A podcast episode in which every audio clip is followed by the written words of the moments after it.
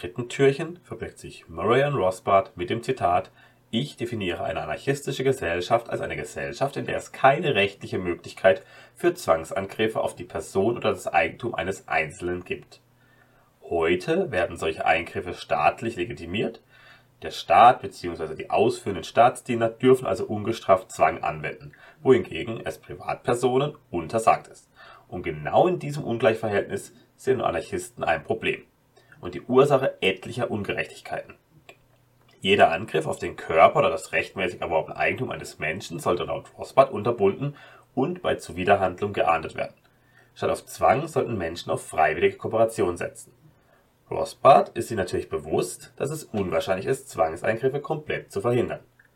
Menschen stehlen, Menschen morden, Menschen verletzen andere Menschen.